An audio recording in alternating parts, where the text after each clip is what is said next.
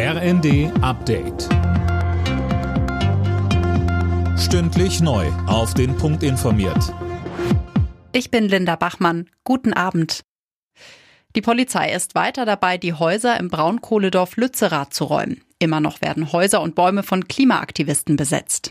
Bundeswirtschaftsminister Robert Habeck von den Grünen hat die Abbaggerung des Ortes nochmal verteidigt, weil damit der vorzeitige Kohleausstieg 2030 verbunden ist.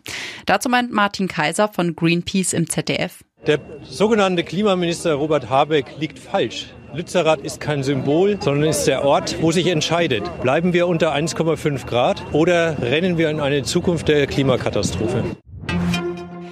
Der Wohnungsmangel in Deutschland spitzt sich zu. Mehr als 700.000 Wohnungen haben einer Studie zufolge Ende vergangenen Jahres gefehlt.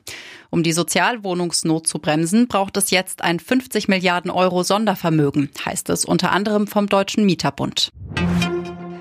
Die Geheimdokumente-Affäre von US-Präsident Joe Biden weitet sich aus. Jetzt wurden weitere vertrauliche Unterlagen aus seiner Zeit als Vizepräsident unter Barack Obama entdeckt, dieses Mal in Bidens Wohnhaus in Delaware. Das Weiße Haus spricht von einer kleinen Anzahl zusätzlicher Unterlagen. Das Justizministerium sei sofort informiert worden. Erst Anfang der Woche war bekannt geworden, dass in Bidens früheren privaten Büroräumen in Washington Verschlusssachen gefunden wurden. Der Präsident sagte, er sei überrascht über den Fund gewesen gewesen und wisse nicht, was in den Dokumenten drinsteht.